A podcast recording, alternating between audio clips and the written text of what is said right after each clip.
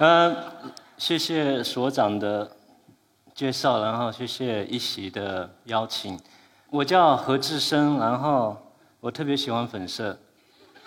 呃，我也不知道为什么，就跟我性取向没有什么关系。然后我我觉得我心里应该住着一个美少女吧。然后，嗯，但粉色代表很多的意思，所以到最后我会跟你们分享。我是一名老师，啊自华南理工大学建筑学院，呃，嗯，然后也是个设计师。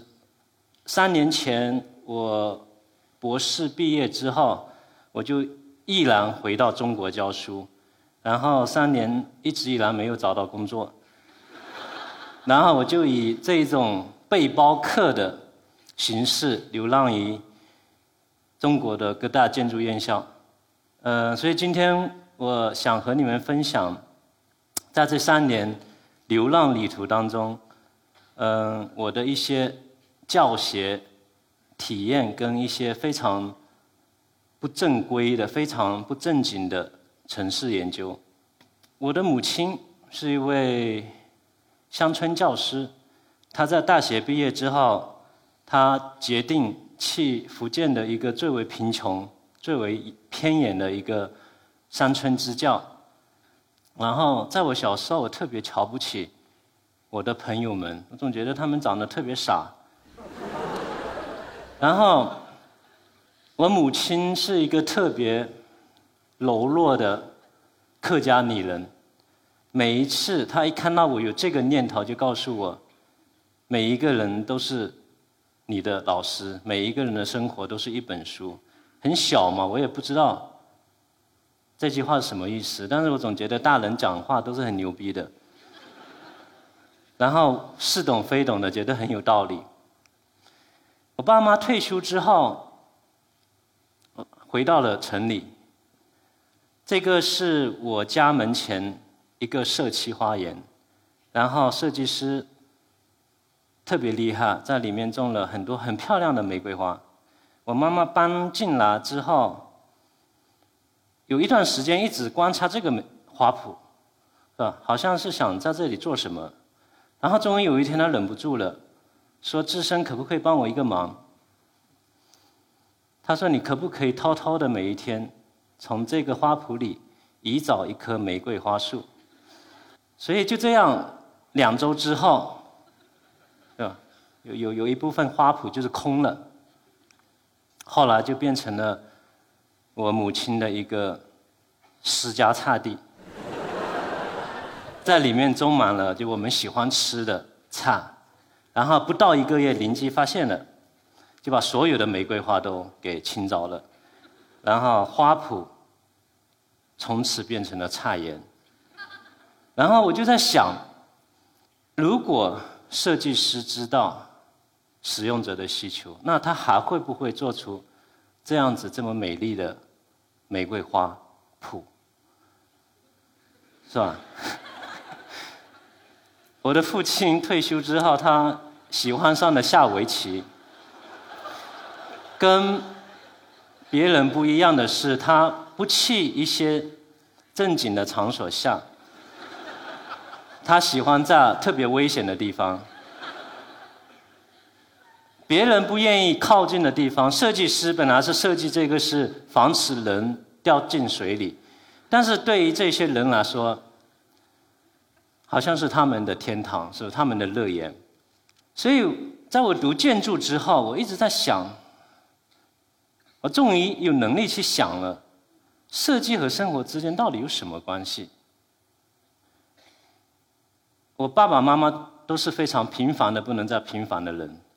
不是？但是他们用自己的智慧颠覆了我们职业设计师做的东西。二零一零年我开始读博士，建筑学博士。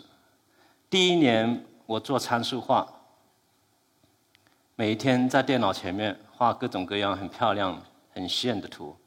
然后有一次机会，我回到福建，嗯，去华侨大学拜访一位老师。然后在拜访这个老师的时候，我偶然看到了小贩子用晾衣杆把盒饭传递给围墙后面的学生。我站在那里就惊呆了。这是我们设计师设计的围墙，他们用一根晾衣服的杆就把它给捅破了。所以我那个时候我一直在回想我母亲说的话，每一个人都是老师，我觉得有一点道理。回到墨尔本之后，我毅然决定，我不再做参数化，我开始做人文。所以我的博士是我用了四年的时间，跟踪了一位在围墙上卖盒饭的小哥。所以这个博士可能放在任何一个地方都是不能毕业的。我非常荣幸我毕业了。在这个四年里，我目睹了就这一种平凡的人。是怎么用深层的智慧，跟草根的策略，去把我们设计师电脑上做的各种各样的图，现实中做的各种各样的空间给颠覆的。在我博士论文汇报的那一天，有一个评委最后问我，他说：“你如何把所学知识带回到中国？”其实那时候我愣了一下，因为那时候正在申请绿卡。就从来没有想到要回到中国，但我也不好意思说是我不回去，是吧？然后支支吾吾了半天没回答出来，然后毕业之后，博士论文答辩完成之后的一个星期，我就回到了中国。老师有几个老师推荐我到中国，把我的博士论文分享出来，因为他们觉得你的博士论文有点水分，然后看一看是吧？别人怎么去。评价我的博士论文，然后我就非常不经意的在两个月的时间去了二十多个高校分享我的博士论文。在这二十多个讲座当中，学生问了同样一个问题：为什么要在设计中考虑小贩子这样的群体？那个时候我又懵了，因为这应该不是老师需要回答的，我觉得这是应该是小时候。你的爸爸妈妈教导你的一个价值观，是不是人人平等，是吧？因为是这个问题，我又突然想到了那个评委问我的那一句话：你怎么把你所学的东西带回到中国？所以我决定留下来教书。所以二零一五年初，我发起了叫一个 mapping 工作坊，然后我就开始接下来了三年的游牧式的。叫游牧式哈流浪一样的教学之旅，从这个学校到另外一个学校，到另外一个学校。三年来，当然很多人说我我特特别有情怀，但其实三年来我一直在找工作，没找到而已。这个东西就可以是不是可以可以让我忙起来啊？嗯，这个工作坊是干嘛的？其实很简单，我想教学生一个同理心。我觉得现在的孩子。几乎已经没有这三个字了，所以在工作坊里，我希望学生可以更多的体察和理解小人物、平民，像我爸爸妈妈那样子的平凡的人情的生活方式，以及他们对日常空间的使用和吸取。我希望我的学生可以成为一个侦探，可以成为一个无时无刻都在观察生活、理解生活、思考生活的建筑师。嗯，因为今天不讲太多 mapping 哈，我就用很简单的一个，这是中国地图，传统的中国地图。这个是广州人眼中的地图，是不是？然后是这个是最恨的，是吧？全国压岁地图，你可以看到福建的压岁钱很很高啊，两千块钱，是不是？所以是我因为我是福建人，我特别压力特别大。所以 mapping 是什么？我用具体一个例子吧，左边是曼哈顿地图，我想很多人已经去过纽约了，所有人都能看懂这个地图，你爸爸妈妈都能看懂，你不要写建筑，你都可以看得懂。右边是什么？是一个穆斯林在曼哈顿生活了二十年之后，他把曼哈顿每一个摄像头都标出来了，最后发现三条没有摄像头的路给穆斯林使用。这左边是地图，右边是 mapping，把看不到的东西。挖掘出来，侦探一样。所以这个工作坊很简单，有六个步骤。第一，选择一个目标，这个目标可以是人，可以是狗，可以是物体，越小越好。然后你要跟踪观察这个目标，长时间的。第三，你要把自己变成目标。如果你跟踪研究一条狗，那么你要把自己变成狗。然后第四，你要发现这个目标与城市之间的关系，然后呈现这些关系，然后提出基于这些关系提出你的设计主张。我跟你讲一个例子，嗯，在华南理工大学建筑学院做的一个工作坊，其中有一个组做的是卖冰糖葫芦的阿姨，她跟踪的是这个小贩子。第一天，小孩子学生近距离观察阿姨，他去理解阿姨不同的时间段站的位置。八点钟，他为什么要站在地铁口门？九点钟为什么要站在厕所门前？十点钟为什么要站在一棵树门前？他去理解小贩子是如何使用我们的设计师设计的空间。第二天和第三天，学生跟踪阿姨，从。广州有个花城广场，我不知道你们知不知道。从花花城广场一直跟踪到他的城中村县城，现在已经拆掉了哈。然后在快跟踪到阿姨的时候，学生发现了，被阿姨发现了，啊。然后通过一阵交流，就留下来吃了一顿免费的晚餐。所以很多时候我们跟学生说，最成功的调研就是让陌生人请你吃一顿饭。免费的饭，然后第三天在跟踪阿姨的时候，然后发现了城管保安小哥跟阿姨之间的一个对抗，最后阿姨的一根冰糖葫芦杆被没收了，然后啊也特别特别难受，坐在那个嗯花圃上，嗯一直没说话。所谓的刚才老师说的留守，他们的小孩都在。家里面，所以他们的三分之二的钱一天一定是留下来的。那么有一天没有钱。那么就说明这一天的钱不能给到山东里的两个小孩，是不是？然后学生看到之后就特别有感触，就通过跟踪观的特别有感触。然后他们决定为这个阿姨设计三条逃跑路线，所以可以可以可以在最短的时间内，是吧？逃离现场，是不是消失在？广场当中，是不是？所以很多人说这不是建筑，这不是设计，是吧？因为这阿姨不是主流社会的人，不是精英，是吧？所以这不叫设计，是。但是我觉得，我一直觉得这才是真正的设计。第四天，学生把自己变成街头小贩子，是吧？为阿姨去买冰糖葫芦，但是在卖冰糖葫芦的时候，右边这个男生。发现一个特别困难的是，他没法上厕所。他不能扛着冰糖葫芦杆去上厕所，是不是？他也不能把冰糖葫芦杆放到厕所旁边，所以他一直在思考：阿姨是怎么上厕所的？所以我不知道设计师有没有考虑，或者你们有没有考虑，那些小贩子是如何上厕所的？阿姨从早晨五点起来，她是不喝一滴水的。她唯一能喝水的时候，是把两根那个冰糖葫芦杆骂完之后，她才可以真正的喝一口水。所以特别难受。学生最后就是又把自己变成一种设计师，为他设计了一个变形金刚。就是这个变形金刚可以一直在变，可以是变成一个厕所，可以是变成一个卖花的、卖衣服的，不仅只是卖冰糖葫芦，在不同的地点，它有不同的变法。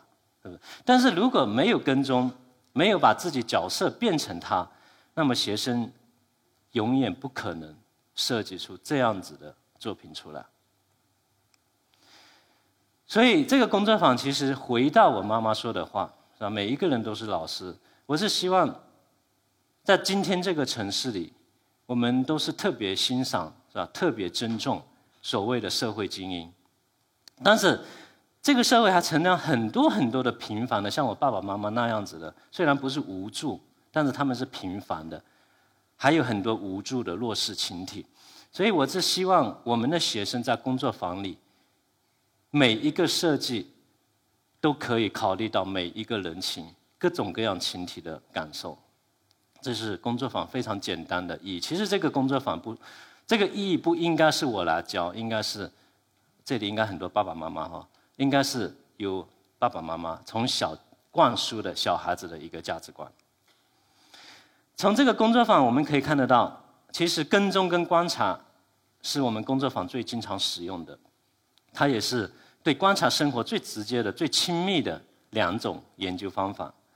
嗯，我的导师 Sue N. Well，他曾经嗯有这么一个项目，呃，墨尔本市给了他一笔钱，让他为流浪者嗯提供一些新的设施，但是他因为没有时间，他是教授。所以他去了一个体育馆，体育馆里收容了一百多个流浪者，就是每天晚上流浪者会在那里住，然后第二天早晨会离开。然后他给流浪者发了所有的流浪者发了一百多个枕头，在每一个枕头里面，他放了一个 GPS，这个是一个流浪者一周内移动的轨迹。从这个轨迹里，我们可以看到流浪者为什么在有些地方速度特别快，有些地方停留的特别长。然后我们重新找回了他们的路径，我们去体会哪一些地方设施比较需要更新，或哪一些地方空间需要更新。所以通过这种方式，把这笔钱用在了这个改善流浪者的生活上面。嗯，我曾经在上海做工作坊的时候，嗯，我没有住在学校里，我住在弄堂里，因为在偶然的一次机会，我看见过，嗯，哈佛大学的一群学生在弄堂里调研，嗯，弄堂空间为什么这么有活力，人跟人之间互动为什么这么大，然后我就不相信，我觉得如果你不住在弄堂里，如果你不把自己变成当地人的话，我觉得你是没有资格。去做这个研究的，所以我在弄堂里租了一个房子，左边这个是我的房东，然后住在了一个四平方米的房间，特别小。然后大家都知道弄堂里是没有厕所的，呃，我因为我肾不好，我总尿频。然后住一个月是我的极限，因为我觉得我有一个尿壶，但是那个东西对我并不太方便。这样一个月，我跟踪了一百零八个居民，我跟在他们后面。我我想知道他们干嘛，他跟谁聊天，他去了哪里。然后我把所有的相片放在电脑里，你会发现一个特别好玩的，百分之八十的人的手里都拿着一个尿壶，是不是？嗯，其实这个尿壶还有个故事。其实我住在那那那个房间的时候，那个房东阿姨一直敲我的门，要不要倒尿啊？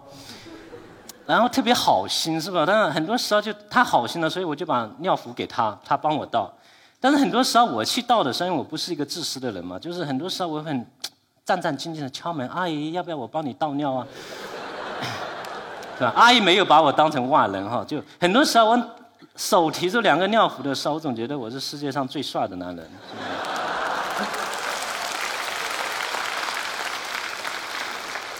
所以。尿壶，几乎每一个人，我观察，我定点观察，我站在他们房的门前，我就看着他们。每一个人每四个小时要出来一次，一天，就上午一次，下午一次，晚上一次，在外出来一次都超过了二十分钟。所以我在想，到底是什么在弄堂里人跟人之间关系这么紧密？尿壶。是不是？是因为尿壶人逼不得已要从室内转移到室外，这什么情况？这么高频率的往外走，人跟人之间发生了什么偶遇、交流、聊天、八卦？是不是？提着尿壶就可以聊天。所以我在想，我在反思今天我们的城市设计、我们的建筑设计、我们的住在那种高大上的豪宅里。我们一关门就是我们的一个小世界，里面有电视、有客厅、有厕所、有厨房、有有健身房，啊，甚至还有卡拉 OK。所有的事情都发生在那一个世界里。我们坐电梯看到邻居也不会 say hi，邻居死了我们也不知道，因为没有交流。现在我们的设计。是不是我们的设计现在是把人从外面推到里面，不像弄堂把人从里面强迫转移到外面。我们在大街上找一下，因为它的喧闹拥挤，我们每一个人都想逃离外面的空间，想回到我们的家。这是我们今天的城市。但是这个这个研究不是说告诉我们以后做建筑不要设计厕所，而是以后做设计的时候，可不可以设计这样子的一个媒介，可以吸引人从里面到外面来？所以很多时候我们在社区里总是贴着什么脏脏乱差，是吧？但是很多时候，其实很多人没搞懂什么是乱。我我我我从来不相信有一种混乱是混乱的，没有一种混乱是绝对的混乱。在每一个混乱背背后，都有一个看不见的秩序。所以我们是设计师，我们要去理解这个秩序，我们要把它破译出来，就像王楠老师一样。我破译的是生活，他破译的是古建筑，是不是？这样子，我觉得设计师才可以从中学到它，然后做出更为包容、有人性的设计。我们去一个湿地公园，然后那个中国的湿地公园都是很很奇葩的，都是给人照相用的，是吧？就是中间一个巨大的大钢石的那个地板，然后那一次是四十度在广州，然后一路过去全是动物的尸体。什么青蛙、蚯蚓、蜗牛，因为那个跳上去就粘住了，出不来了。然后学生就看到之后就特别有感受，他说：“我可不可以为蜗牛设计一条路？”后面就他们开始他们的研究，用蔬菜汁去研究蜗牛的各种轨道，在各种条件下他们是怎么移动的，去跟踪蜗牛，是不是？然后最后把它所有的路线去叠加，然后去发现一些它的规律。然后为蜗牛设计一个，不能说它我不是科学哈建筑是吧？只是说学生有这个心，我就觉得很棒了。然后我们曾经做过一个一个另外一个工作坊，在跟华南理工大学，我们去一个客家广东的一个客家乡村，一个空心村已经没有人了。我们大学生去去做调研的时候，有一有一组学生特别好玩，他就去厨房了，别人家的厨房其实已经没人住了。然后他发现每一个厨房里面都有三口锅，大锅、中锅、小锅。我不知道这里没有客家人，在客家人的厨房里，在那一个地方，三口锅是特别重要的，它代表了不同时间段有不同的功能。大锅是用来每一天烧热水洗澡的，中锅是过年的时候有客人人多的时候用来炒菜做饭的。小锅是所谓的留守小孩跟他爷爷奶奶就两三个人的时候，每一天使用的一个锅。他们三个锅都有三个敬茶的口，所以分得特别清楚。但是在客家的文化里，这三口锅还有另外一层意思：大锅代表了老人家的寿命，中锅代表了年轻人的事业，然后小锅代表了儿童的未来。所以这个三口锅摆在那里，就像他们的一个信仰。好了，在我们社会主义新农村，在它旁边半个小时的路程建起来了，所以他们离开了老的村庄，去了一个设计师、建筑师提供的我们说的盒子楼，都一样的，是吧？正正方方的。然后我们跟踪到老村长家的厨房，我们去他的厨房看一看，你会发现特别好玩。左边是液化气，右边是三口锅。液化气是设计师提供的，三口锅是他们自己搭的。因为那里的老人都大部分他老了，都是七八十岁以上的老人家，他们的记忆没有年轻人那么好，所以当他们关上液化气的时候，往往忘记了怎么去把它关掉，所以液化气对他们来说不是特别安全，所以最终他们还是建起了这个厨房。有了大、中、小三口锅，然后他们回到老家去捡这个柴火，但其实很好玩。他们把客厅就整个房子被他们改的已经跟建筑师提供的已经完全不一样了，除了外表以外，客厅的一半变成养猪的地方，是不是？然后他的洗澡的一个空间变成了养鸡的一个地方。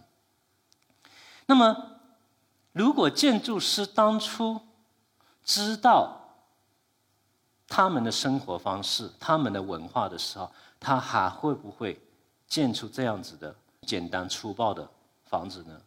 所以在前不久，印度建筑师获得了今年的普利兹克奖，叫多西，他说了一句话：当生活方式和建筑融为一体的时候，生命才能开始庆祝。我觉得三口锅刚好说明了他的这句话的含义。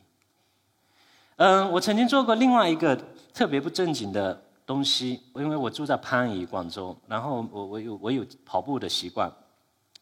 嗯，这是珠江左边，然后一路跑过去，其实这里没有什么太多的活动，就是不是特别有活力。然后我就想，因为我也没太多钱，然后我就想用可不可以用一个不花钱的方式，嗯，去更新、去激活这个空间，因为这里住了特别多的老人家。所以，为了去更激激活这个空间，我先到社区里找了一下。你可以看得到，大部分老人家其实是自带小凳子，然后到外面坐在那里，然后走的时候把凳子拿走。但是我在想，我我不可能把一千张凳子放在那里，是吧？肯定会被人拿走的。然后，其实你可以看得到，很多时候，即使他使用的设计师提供的。他也对他绝对是非常轻妙的，是吧？把凳子搭在上面，是不是？所以这是我们设计师看了最为难受的一个画面。所以我在想，我可不可以用什么方式给他们提供一些移动的东西？然后我就在想，中国的很多地方都是几米都有一个垃圾箱，然后从来都没有垃圾里面。为什么没有垃圾？因为旁边有一道江，我们习惯了扔垃圾扔在江里，挺好的哦。所以，所以我在想，能不能把垃圾箱的头盖给敲下来？所以这是一个早晨哈，我五点钟起床，把三百多个垃圾桶盖给拿下来了，沿河有差不多有四五公里。然后 特别搞笑，一个阿姨 见到我，这个就觉得骂了我一句“这神经病”，我也自己特别神经病。那其实我也不知道，就这个东西能不能有什么用，但是我就想试嘛，就是就是，是吧？就是好奇嘛。然后我真的是每个地方我都用湿纸巾擦了一下，因为我就怕他们不用，是吧？不然这个研究就作废了，是吧？然后特别好玩就。我去做工作坊了，然后回来看，我就想知道到底发生什么事情了。哎，回来之后我先发现垃圾箱里特别多垃圾，就是没了盖，垃圾多了，是不是？然后更为惊讶的是，万万没有想到的是，就是就是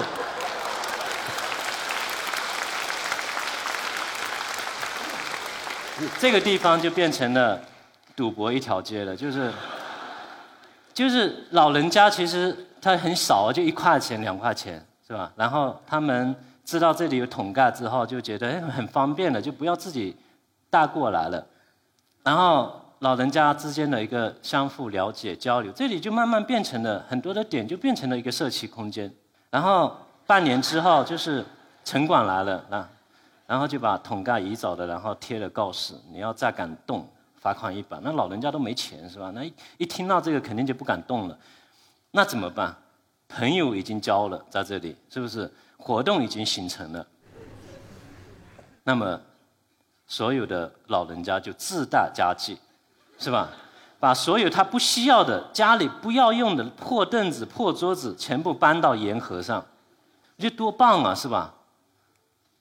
所以这个案例说了一个东西，我不知道会不会得罪设计师。我一直认为场所不是设计师定义的。而是生活在使用它的这一些人营造的。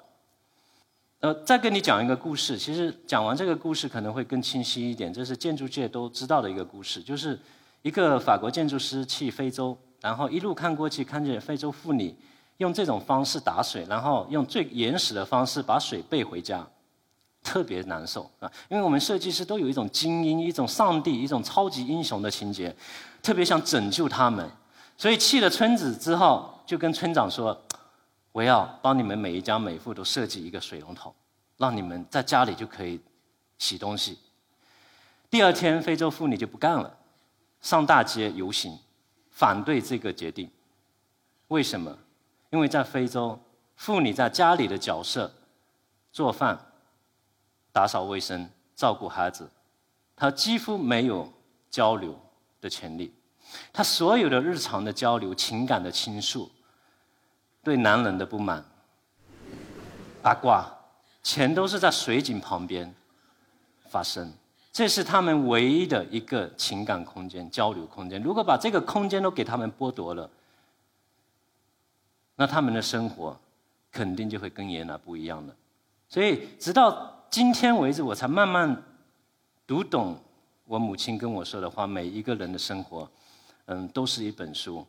每一个人都是我的老师。我我觉得读建筑学最好的老师不在学校里，最好的老师是在生活中，就是他们的这种智慧、生存的策略，其实很多东西是教科书没有办法回答的。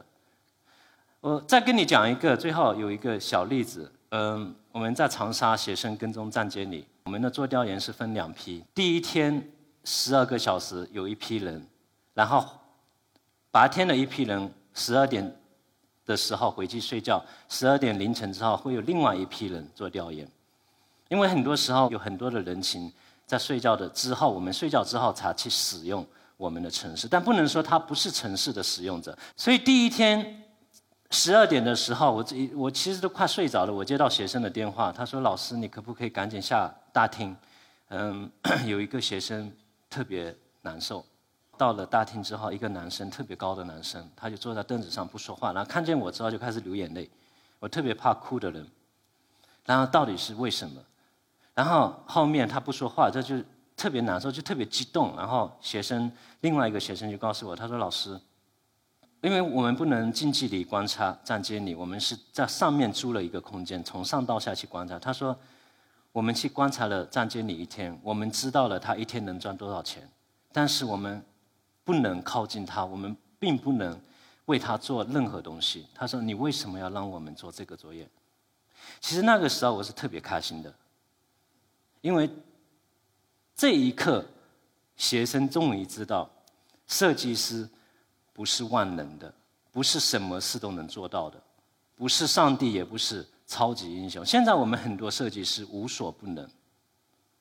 有一个项目就马上做，是吧？我从北京我可以做海南的项目，所以我有一句话我特别特别特别喜欢，就是我们之所以强大，是因为我们知道自己很柔弱。Frank Gehry，我不知道你们懂不懂，不懂也无所谓。他是个非常大的一个建筑师，然后他做的建筑特别花俏。在二零一四年，有一个记者问他，他说：“Gary，你的东西太花俏了，你可不可以评价一下你的作品？”然后他就竖起了中指，特别生气。他说：“让我告诉你一件事，今天我们居住的这个地球上，百分之九十八已经被建造的设计都是狗屎，他们之中没有任何的设计可言，也没有任何对人性的尊重可言。我不去评判这个画的好还是坏，但是我相信你们在你们的城市当中，你们可以体验到。因为我是老师，所以我我我想跟你分享一下，我觉得。”建筑教育这个东西，对我来说是什么？我觉得设计这门教育不是教那些学生围墙里面的学生如何画图、背规范，而是教他们如何思考和创造生活。我们的学生远离生活太远了。学生离开学校时带走的应该是一个富有人性的价值观，而不是满脑冰冷的规范。那么，只有他这样子回到工作的时候。它的设计才会考虑到不同人群的感受，才会真正的我们所说的接地气。所以为什么要粉红？因为我觉得粉红代表柔弱，一直粉红在建筑界是最为屁的、最最为最为憎恨的一个颜色。所以建筑师都穿了一身黑，特特别装逼。然后我就希望，我觉得希望每一个人其实内心都有一个柔弱的心，但是柔弱。并不是代表软弱，我觉得越柔弱的人，他一定越强大。谢谢你们。